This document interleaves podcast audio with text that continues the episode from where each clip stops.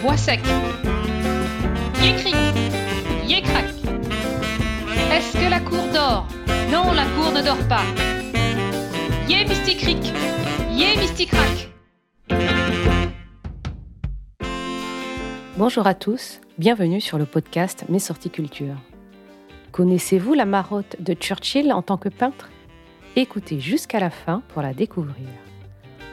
Aujourd'hui, je vais vous parler de Churchill, le grand homme qui était aussi un artiste. Vous pouvez retrouver le visuel sur Internet, entre autres sur nos tartines de culture. Le lien vers l'article est dans la description.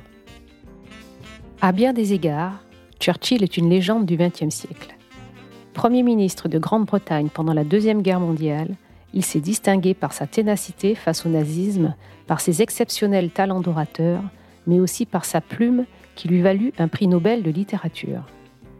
Mais il y a un élément de sa biographie que l'on ne trouve pas dans les livres d'histoire. La demeure familiale de Winston Churchill, Chartwell dans le Kent, comprend une petite pièce qui donne directement sur le jardin.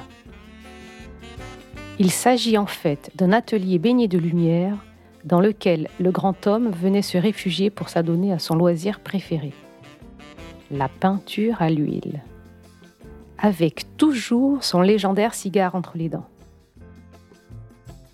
Dans cet atelier, des dizaines de toiles ponctuent les murs et témoignent de la passion de l'homme d'État qui s'absorbait de longues heures, avec la blouse blanche de rigueur, dans des rêveries colorées. Rares sont les grands personnages historiques qui furent aussi des artistes accomplis.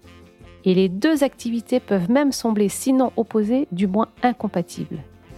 Cette part de créativité rend le personnage attachant et permet de garder un précieux témoignage de sa sensibilité, de son intimité, de sa vie intérieure.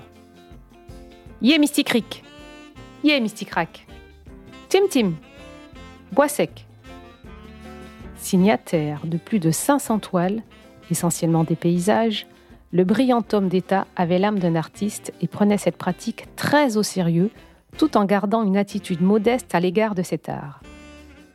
Il y trouvait un grand réconfort et s'inspirait de l'impressionnisme et de ses peintres préférés, Van Gogh, Monet ou Turner, pour faire vibrer les couleurs et rechercher la lumière parfaite. C'est assez tardivement, à l'âge de 40 ans, après la défaite cuisante des Dardanelles en 1916, que Churchill découvre les bienfaits de la peinture. Assommé par une dépression qui le suivra jusqu'à la fin de sa vie, il l'a nommé affectueusement et non sans humour son chien noir, My Black Dog, il trouve dans la recherche picturale un calme, une forme d'évasion, un réconfort à nul autre pareil. Sa maison et ses jardins à Chartwell sont un de ses sujets de prédilection. Il revient sans cesse sur le motif du bassin aux poissons, un peu à la manière d'un Monet obsédé par les nymphéas de son jardin. Il aime aussi emporter son matériel en voyage et peint volontiers le sud de la France ou les villes marocaines. Churchill, s'il n'avait pas choisi la voie militaire et politique, serait peut-être devenu un grand peintre présent dans les musées les plus prestigieux. Je vous remercie pour votre écoute. J'espère que cette découverte culturelle vous a plu. Je vous invite à aller sur la plateforme d'écoute de votre choix pour nous laisser 5 étoiles ou un avis. Nous nous retrouverons dans deux semaines pour un nouvel épisode. Abonnez-vous à notre podcast Mes sorties culture pour ne rater aucun épisode. D'ici là, vous pouvez aller sur le site web mesorticulture.com pour trouver des visites guidées pour découvrir notre patrimoine culturel et aussi répondre à nos mardis devinettes et à nos énigmes du vendredi toutes les semaines sur Instagram et Facebook. Tous les liens sont dans la description. À bientôt!